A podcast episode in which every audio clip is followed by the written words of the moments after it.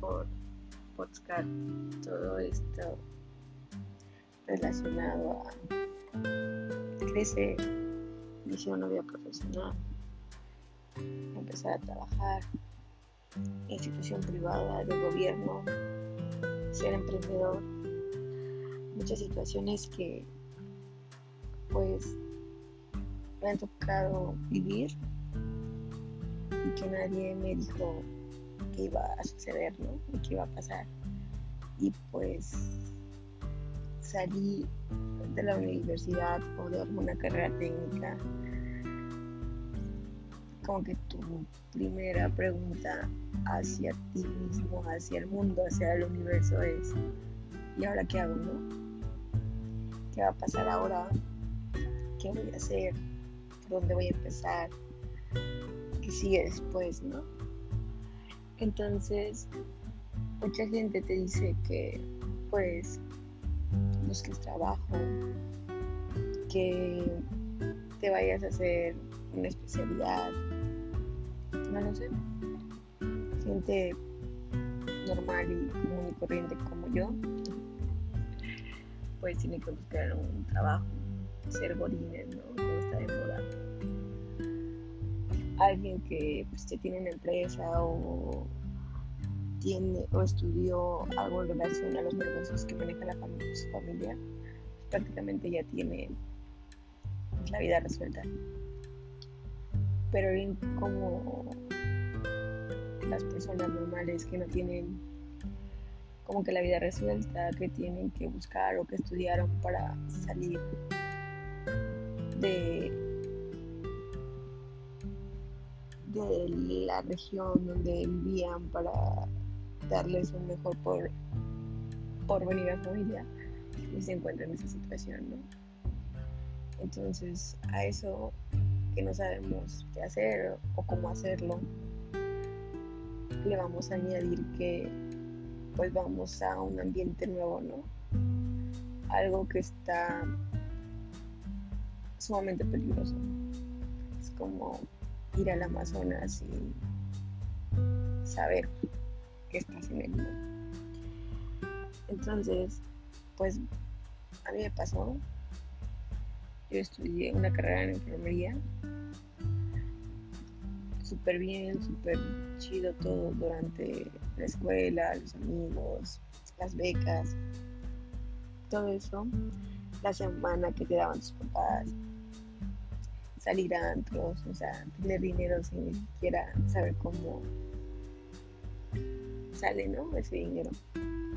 Cuando me tocó a mí empezar a, a laborar, pues no sabía dónde, no sabía ni siquiera cómo hacer un currículum. No sabía qué era un currículum.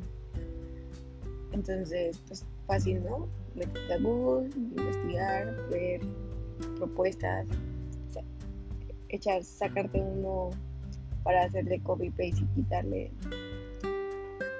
cositas y ponerle las tuyas, pero ni siquiera sabes si está bien hecho. Y la otra, ¿no? Sí. ¿Dónde lo voy a meter? ¿Cómo voy a ir a una entrevista? ¿Qué es lo que diré? ¿Qué me preguntarán? Todo eso pasa y encuentras un trabajo mi primer trabajo fue una dependencia gubernamental. Entonces llegué con gente nueva, gente que pues no conocía. Lo más chistoso que yo sí creo mucho en las leyes de atracción y de decretar mucho. Entonces yo soy de Morelos, de un municipio que se llama Putlán. Entonces yo estuve estudiando en Cuernavaca.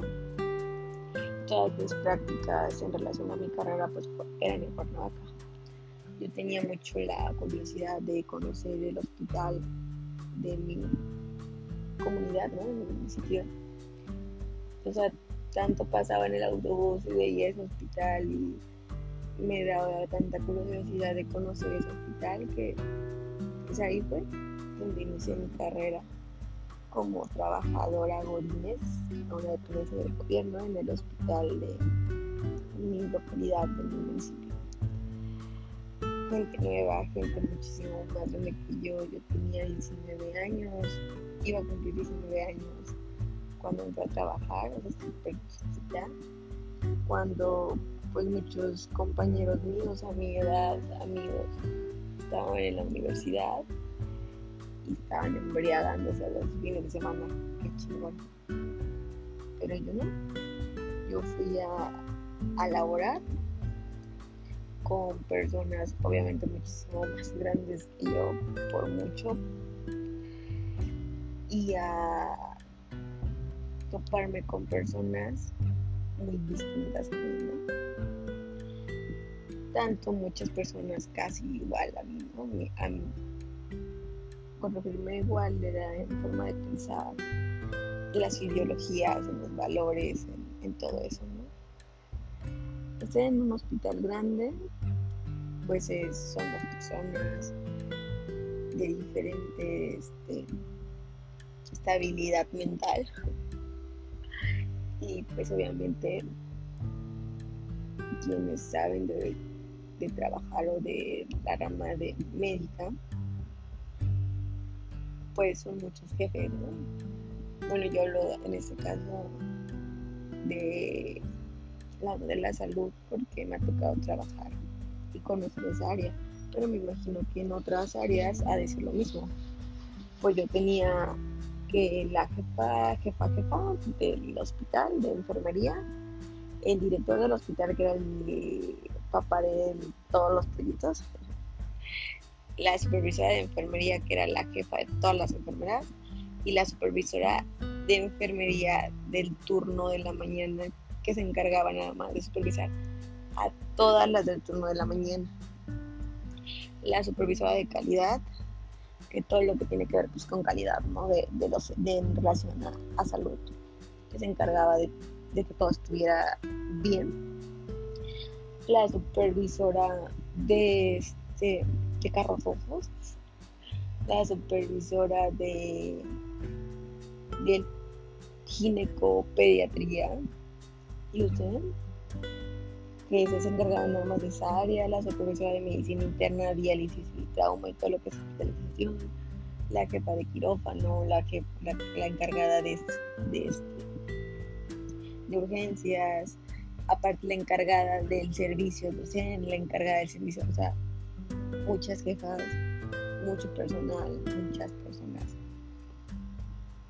Y pues yo, yo empecé ahí a trabajar 19 años con la onda de querer reventarme al mundo, pero con una carrera que me pedía estar en mis cinco sentidos y madurar al 100% porque se trataba de, las vidas. Estuve ahí durante, en una dependencia de gobierno durante seis años. En esos seis años fui godines de contrato con un sueldo muy por debajo del salario mínimo a pesar de que era una institución de gobierno. Y pues donde no solo me caí, sino que me raspé, me dolió y aprendí, ¿no?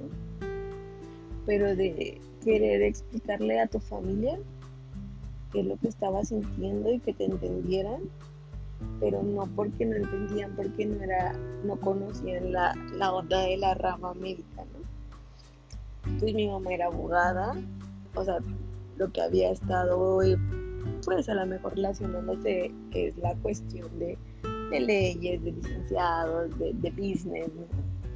Mi papá pues fue comerciante toda su vida, entonces, pero le encantó mucho eso, onda de la metafísica y la ley de la atracción y de las energías. Entonces, pues él era cinta de supervivencia y de mandar a la chingada a todos y que tú primero, tú después y tú último y que se fueran a la chingada a todos los que a ti te quisieran pues hacer sentir mal, ¿no? Y pues tenía yo el novio, el novio que ni siquiera tenía nada que ver con la rama de la medicina y que pues en ese entonces solamente le preocupaba el sexo. Entonces, así con mil cosas más que fueron pasando, cuando vas aprendiendo a madurar, a trabajar y a generar. Esta es como una breve introducción del por qué empecé a hacer esto, porque siempre he tenido como que la necesidad de aportar algo a la sociedad, quizá, pero no sabía cómo no. Y me pareció muy interesante esta onda porque soy muy penosa a que me vean o hablar en público, aunque no lo crean. Entonces, este, pues esta onda de, de, que nada más escuchen mi voz, pues está chido, ¿no? Espero que les sirva de algo y espero que podamos interactuar conforme vayan pasando todas estas temporadas, todos estos capítulos de mi vida, de mis experiencias y cómo las he manejado. Si les sirven a alguien, pues qué padre, porque ese es el objetivo de eso. Y si alguien pues quiere participar junto conmigo y darme sus experiencias o a lo mejor corregirme porque yo en algo hice las cosas mal, ¿no? Pues en esto se trata de que muchas personas, que muchos universitarios, mucha gente sin experiencia, mucha gente que se está aventando como el borra, dirán aquí por donde yo vivo, a, ir ahora sí que a la guerra sin fusil, los están aventando al rodeo sin botas y cosas así que aquí se mencionan como pues, no saber, ¿no? saber a lo que te vas a enfrentar y no saber qué hacer o cómo manejarlo y que en muchas ocasiones se vuelve frustrante y que a muchos yo creo que eso ha sido uno de los motivos del no saber qué hacer o cómo manejarlo pues el hecho de no seguir trabajando o no trabajar para lo que estudiaron, ¿no? lo que quisieron estudiar o para lo que se les dio la oportunidad de estudiar, ¿no? Entonces, pues tampoco está chido que dejes te vayas a una cosa como, como un que no está pues mal tampoco, pero que tú vayas a hacer algo, un oficio cuando tienes una profesión, porque no supiste manejar la situación, porque no supiste o no tuviste quien te orientara. Mucha gente que totalmente se deprime, porque yo pasé por depresiones y muchas, y con ganas de llorar hasta que se me acabara el aliento. Entonces, pues es parte de, y si, y si le sirve a alguien, y si alguien también puede aportar junto conmigo, pues qué padre, que sea así una interacción.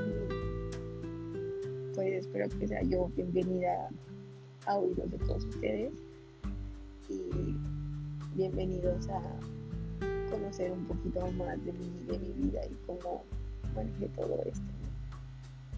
Los quiero y que y recuerden que todo está bien si te hace feliz a ti y que eso no dependa que tu felicidad tenga que dañar a terceros jamás porque si haces las cosas bien y haces las cosas que te hagan felices sin dañar a terceras personas créeme que el universo va a conspirar para que a ti todo, todo, todo venga en positivo y en abundancia buena para, para tu vida.